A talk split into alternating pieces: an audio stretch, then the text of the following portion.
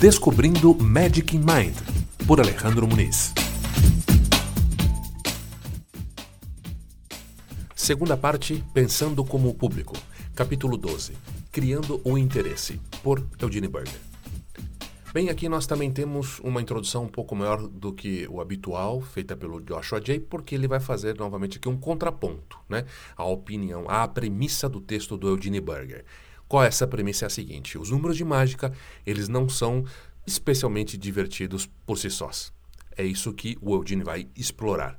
E aí, o Joshua Jay diz que, é, a partir da experiência dele, que sim, é 30 anos mais curta ou menor que a do Eugene Berger, enfim, ele teria uma outra resposta a isso. Ele acha que depende. Que sim, algumas pessoas realmente elas podem não curtir a mágica, vão achar que, que aquilo é uma coisa boba, ou que a gente está se intrometendo né, na, na no, no, espaço e no ambiente daquelas pessoas por um motivo que não é legal, enfim. Mas que pelo menos existiria uh, uma mesma quantidade de pessoas que sim, que elas vão gozar daquele momento, que elas vão gostar, vão desfrutar daquilo verdadeiramente, até de forma visceral, tendo ou não uma apresentação hiper elaborada para um efeito de mágica.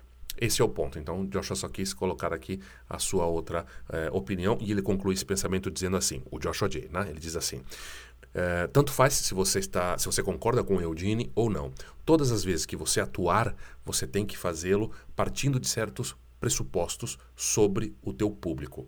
Ditos pressupostos são, na realidade, eh, previsões, predições sobre como eles vão perceber você e o teu trabalho. Então, você tem que descobrir quais são esses pressupostos e aí você vai identificar os resultados que você obtém a partir disso, se você está no caminho correto ou não. Então, agora passamos ao texto propriamente do Eugene Berger, Criando o Interesse. Ele começa dizendo que toda a exploração ele tem que partir de, ele tem que ter um ponto de partida. Você quer ir para uma cidade, então você tem que partir daqui. E a mesma coisa aconteceria quando a gente tem uma exploração de uma área do pensamento e ação, como é a mágica. A gente tem que partir de pressupostos e conceitos ou concepções prévias do explorador. E ele continua dizendo então que um pensador ele tem seus pressupostos. O que são esses pressupostos? São crenças acumuladas que lhe parecem tão perfeitamente óbvias que ele se pergunta, né, como é que todo o mundo também já não está de acordo com isso. E o Dinenberg diz que ele está dividindo esse pensamento conosco porque agora ele vai nos apresentar, uh, vai explorar aqui um dos pressupostos mágicos que ele tem, que ele considera dos mais fundamentais, e ele sabe que isso para alguns vai parecer muito heterodoxo, até uma heresia. Qual seria esse pressuposto? É que os números de mágica, eles não são especialmente divertidos, eles não são entretidos por si sós. Ok.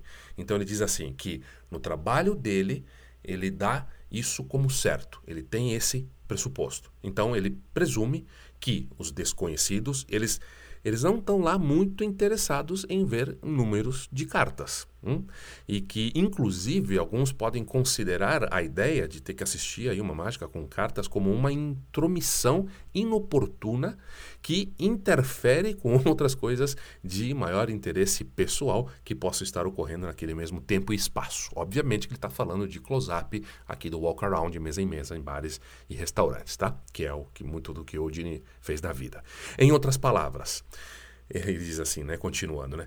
É, mesmo que o sete de paus e o quatro de ouros tenham trocado de posições na mesa, o que poderia fazer muitos mágicos se arrepiarem, aplaudirem de pé tal, ah, para um leigo mediano, enfim, aquilo não é muito mais do que um acontecimento trivial. E aí ele continua dizendo que, na opinião dele, seria muito mais saudável que os mágicos partissem desse pressuposto, porque isso poderia explicar é, mais facilmente o porquê de que algumas apresentações de efeitos de números com cartas eh, possam gerar respostas negativas, de resistência e até de hostilidade por parte dos espectadores. E aí o pensamento dele é o seguinte, né? O fato é que as pessoas, frequentemente, elas vão considerar ser muito mais irritante do que divertido ter que enfrentar uma situação de alguém que sabe alguma coisa que ele não sabe. Bem interessante isso, né? Ele diz, claro, numa situação de espetáculo, de palco, Las Vegas, tal, é bacana de ver lá o profissional, o cara sobre os holofotes, tal, isso é legal. Só que essa mesma pessoa, quando ela está num ambiente informal, como é o caso de um bar ou um restaurante, ao ver que tem alguém do seu lado fazendo coisas que ele não sabe como, ou seja, uma pessoa que sabe o que ele não sabe, e ele está ali sob os holofotes, chamando a atenção, não é uma situação, uma sensação agradável, até porque provavelmente esta pessoa é que gostaria de estar sob estes holofotes, chamando essa atenção. Então, o Dini retoma agora para falar do próprio trabalho dele, né? Ele diz assim, insistindo, né? Ele parte da premissa de que uh, a mágica não é divertida para a maioria das pessoas. Então, ele supõe também que o trabalho dele consiste em descobrir como fazer com que as pessoas se interessem pelos efeitos com cartas que ele tem que fazer para pagar o aluguel dele. Brinca. Uh, e aí vem o ponto-chave, né? A criação do interesse. Este é o desafio e a oportunidade do close-up. Se eu quero causar um impacto, agora estou aqui repetindo ipsis é, literis o que ele escreveu, né? É, se, se eu quero causar um impacto em um grupo de espectadores, a primeira coisa que eu tenho que fazer é conseguir é, o interesse verdadeiro deles sobre o que eu estou fazendo. Né? Isso tem uma importância vital. Se eu não consigo criar o interesse, o impacto produzido será necessariamente mínimo. Então agora ele vai desenvolver esse pensamento. Né? O primeiro passo consiste é, em que o mágico mesmo ele tenha interesse naquele assunto. Né? Claro, esse interesse às vezes pode ser moderado pode ser profundo, pode ser uma verdadeira paixão. Mas, se ele quer que os espectadores tenham interesse, né, se interessem pela mágica dele, bom, eles têm que perceber que o próprio mágico está interessado naquela mágica, certo? Se eles querem que, que as pessoas pensem que aquilo é importante, então ele tem, as pessoas têm que perceber que o mágico também considera aquilo importante. O mágico tem que pensar que aquilo é importante. E agora ele vai criar um filme aqui na nossa cabeça. Ele, tem, ele diz assim: ó, tem duas pessoas ali conversando é, na sala de espera de um restaurante. Eu sou o mágico e aí eu fico só observando. Elas estão conversando entre si e tal, e aí em determinado ponto elas também olham uh, ao redor, assim, olhando, né, tomando conhecimento onde estão, observam as pessoas que entram e saem e etc. Então ele diz assim, eu, ele olha nos olhos delas e dá para sentir. Com um bom observador, ele consegue ver que elas não estão falando de amores perdidos ou encontrados, elas não estão tratando de negócios. Simplesmente de observar, você vê ah, o interesse que essas pessoas têm pelo ambiente onde elas estão e pelo que, ela, pelo que está acontecendo ali naquele momento. Então, é um bom sinal. Uh, então, ele fala que ele vai ter que então, agora fazer a aproximação, né? E ele comenta aqui que ele prefere que a sua abordagem coincida com um daqueles momentos em que as pessoas não estão conversando né, uma com a outra, que elas estão meio que em silêncio, olhando em volta tal. Ah, esse é o momento que ele gosta de abordar a mesa, tá? Ele diz que ele se aproxima, fica diante das pessoas, as pessoas vão olhar para ele, então ele vai sorrir, olhar nos olhos de cada uma delas, fazer uma breve pausa e dizer: Sou o mágico. Vocês gostariam de ver o melhor número de mágica com cartas do século XX? E aí diz que o sorriso dele vai se espalhar ainda mais. Então as pessoas também vão sorrir, né? E essa, é, esse sorriso diz que sim, mas o Odine comenta aqui que ele quer, quer ouvir a palavra. Isso é muito importante, achei muito interessante também, né? É, ele quer que, que as pessoas comecem a participar naquilo que ele vai criar. Ele não quer que sejam é, espectadores passivos, porque seria terrivelmente tedioso isso. Eles querem que o Odini quer que as pessoas sejam é, partícipes, né, daquilo que se realmente se involucrem. Percebe a diferença? Ele comenta aqui. Bom, então ele continua, né? Eu quero que as pessoas se sintam interessadas, mas sou eu quem deve estimular esse interesse. Eu devo ganhar o interesse dessas pessoas. Nesse momento, então, ele vai continuar aqui nessa, nesse, nesse filminho, né? Há um monte de outras coisas naquela sala que estão é, roubando a atenção delas. As luzes, a, digamos, a decoração do ambiente, a, outras pessoas que estão passando, né, é, por vários interesses, música, a vontade de ir no banheiro, ou a vontade de sair para fumar um cigarro, comprar alguma coisa, enfim, a lista de coisas que estão competindo com a atenção dessa pessoa é infinita. Só que e, eu sou mágico, então eu quero a sua atenção. Portanto, eu tenho que criar um interesse por aquilo que eu estou fazendo. Eu tenho que ganhar esse interesse, eu tenho que ganhar a atenção daquelas pessoas uh, por cima né, de todas as outras coisas que também estão ali roubando a atenção delas. Né? Ele comenta aqui uh, que o sorriso é importante. Acima de tudo, ele não quer é, parecer um, um, um, nem uma ameaça e nem um pedante, digamos assim. Né? Uh, e ele fala, né, para a gente se lembrar que a gente está numa antessala, numa sala de esperas aqui de um, de um restaurante, né? Então, não é aqui uma festa fantasia, também não é uma sessão de, de uma seance, né, de espiritismo, tal, onde ele poderia abordar as pessoas de uma forma muito mais direta, uh, diferente, bizarra, tal. Aqui não, ele tem que ser, ele está agora num restaurante, então ele, ele não quer que as pessoas gritem de medo, enfim, né? Aí depois, depois que começou o espetáculo, né? Aí sim as pessoas podem gritar de prazer, que obviamente é, é, esses sorrisos, essas gargalhadas, esses gritos de diversão vão fazer com que os outros clientes também é, se perguntem o que está rolando ali, que as pessoas estão se divertindo tanto. Muito bem. Retomando o pensamento, ele fala: eu devo então ganhar o interesse dessas pessoas. Ele diz assim: eu faço isso, eu consigo isso através da minha atitude, né? É, eu também consigo isso através do meu figurino, né, do, do que eu estou vestindo. Né? Ele, ele fala que trabalha de smoking. Então, a vestimenta dos clientes naquele restaurante específico é muito mais informal. Ele comenta, né, o smoking me ajuda. O smoking é, faz com que a minha abordagem, a minha aproximação seja muito mais fácil. Obviamente, eu sou o mágico oficial. Não sou qualquer louquinho da rua que entrou ali para pedir uma moeda ou para roubar e tal. Não. O smoking, ele fala que é a minha fantasia de meu para o papel de mágico, ou seja, né, o figurino, ele o protege de muitas situações desagradáveis que de outra forma poderiam sim ser, ser produzidas né, é, acidentalmente. Bem, uh, desde o seu ponto de vista, né, desde o ponto de vista da plateia, aqui está o mágico e parece que ele pode ser divertido. Ah, e além de tudo, ele vai fazer então o, o melhor número de mágica com cartas do século XX? Ah, então sim, ok. Né? Percebe? Essa é a sequência lógica que ele quer provocar. Né? Esse enfoque, ele fala assim, se baseia, é, claro, em cumprir o que você está prometendo. Quer dizer o quê? Que agora você vai ter que fazer o melhor número de mágica com cartas do século XX. E aí ele brinca, né? Ah, você pode não ter muita certeza, pô, mas qual é esse número? Qual que eu tenho que aprender e tal? Ele fala, relaxa, eu acho que você já sabe, né? Ele diz assim, pessoalmente, é, nesse ponto ele vai apresentar a, a versão dele de Card Warp. E ele diz que não só é um efeito muito forte, mas que, além disso, é, a apresentação que ele tem para esse efeito é muito curta e direta. Então não se perde muito tempo, é, ele fala aqui, né, dobrando, demonstrando, dobrando, demonstrando, desdobrando, demonstrando, enfim. É, o que depois, inclusive, de alguns tragos, né, as pessoas bebendo um pouco pode ficar até é, ser, ser chato para caramba, ser confuso. Os espectadores vão ali, vai, vai, vai é, tirar o ritmo da coisa e eles vão se perder, né? Então, agora ele vai retomar o assunto, né? Pô, você não percebeu ainda que o melhor número de cartas, o melhor número de mágica com cartas do século XX, nesse, naquele momento e naquele lugar, é qualquer número de mágica com cartas que você consiga apresentar muito bem e que seja direto e surpreendente. É óbvio, né? É disso que se trata, né?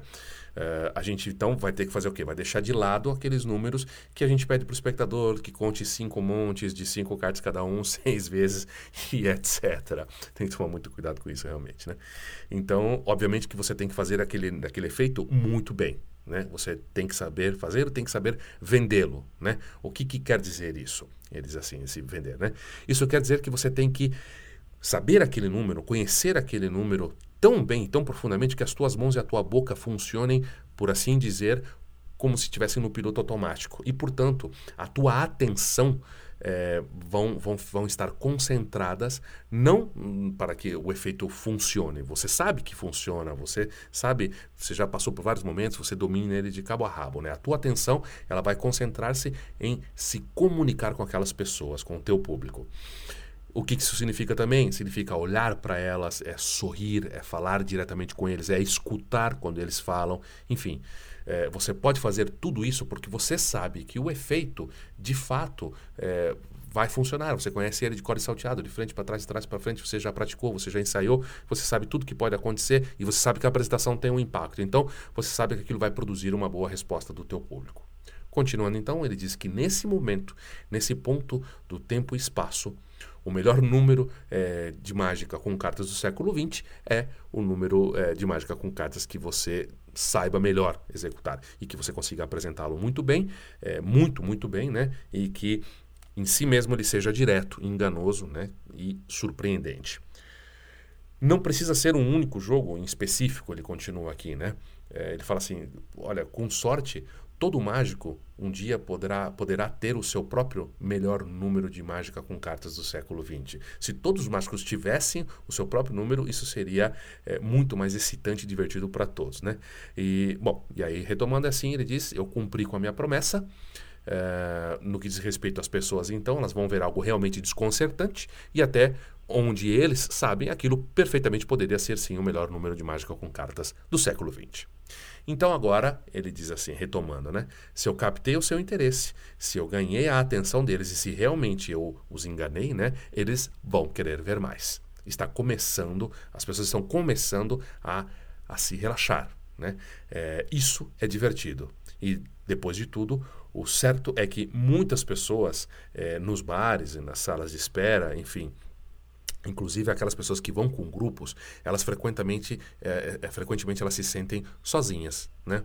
Mas agora, de repente, elas já não estão mais sozinhas. Por um momento, durante um instante, este maravilhoso mágico oficial de Smoking está é, apresentando para mim as suas maravilhas, né? Enfim, a partir de agora ele vai falar um pouco uh, apenas sobre uma das características do trabalho dele, que é não só uh, interagir com as pessoas, se conectar com elas, uh, fazer com que elas participem, se envolvam em tudo que ele está fazendo, como também fazer com que as pessoas se conectem entre si e conversem e troquem ideias e se conheçam. E fala, ele fala isso, ele usa em todos os lugares. Pode ser numa apresentação de close-up num coquetel empresarial e tal, ou até mesmo num bar de solteiros, que ele brinca né, que as pessoas estão ali para se conhecer, mas elas ficam ali, uma num canto, outra no outro. Então, ele considera que faz parte do trabalho dele também essa uh, criar essas possibilidades de conexão entre as pessoas. Basicamente é isso, né? E aí ele vai agora citar um, um, um livro, né? Chamado How to Perform Instant Magic, Domus Book, de Jay Marshall. E aí é, ele diz que esse autor estabelece o que seria um ABC, a fórmula secreta, secreta para aprender mágica. Vamos a ela. A. Aprenda como um efeito é feito. B. Aprenda a fazer esse efeito. E C descubra como apresentá-lo. o Eudine brinca que a primeira vez que ele leu esse prefácio, né, que isso está no prefácio, inclusive ele pensou, caramba, pronto, ele conseguiu falar tudo, disse tudo, né, em duas palavras. Uh, Jay, que é o autor desse livro onde está esse prefácio, ele admite que o terceiro passo, ou seja, descobrir como você tem que apresentar aquela mágica é, que a gente aprendeu a fazer, é realmente o mais difícil e que o primeiro passo para isso, é, é para ser grande, consiste em ser diferente e ainda assim aceitável e divertido. Uhum. Aprender como se apresenta a mágica diante do público, é, ele diz, é algo individual. E o verdadeiro segredo consiste em estudar e pensar cada um por si. Voltando aqui ao Dini, quando ele começa a trabalhar em uma nova apresentação, ele diz que ele costuma se dedicar a maior parte do tempo à, à frase inicial, né? aquela sentença que vai inaugurar a apresentação dele. Ele quer com ela criar interesse naquilo, né, sobre aquilo que vai vir, o que está por vir, né, o que vai acontecer. Ele quer que essa primeira frase esse primeiro enunciado, que esse, ele enganche as pessoas, por assim dizer, né? E, portanto, frequentemente ele usa a técnica da pergunta direta, né? Onde o próprio símbolo ali, né, o signo de interrogação, representa um anzol, né? Uh, que é, no caso, o que ele já usou aqui, né? Você gostaria de ver o melhor número de mágica com cartas do século XX? Pumba. Então, essa é uma pergunta direta que exige uma resposta. Sim, eu gostaria. Ou não, não gostaria. Então ele diz que a quantidade de pessoas que responderam que não a essa pergunta quando, quando ele a fez é surpreendentemente pequena. E ele diz: Olha, que eu já, eu já fiz essa pergunta a milhares e milhares de pessoas.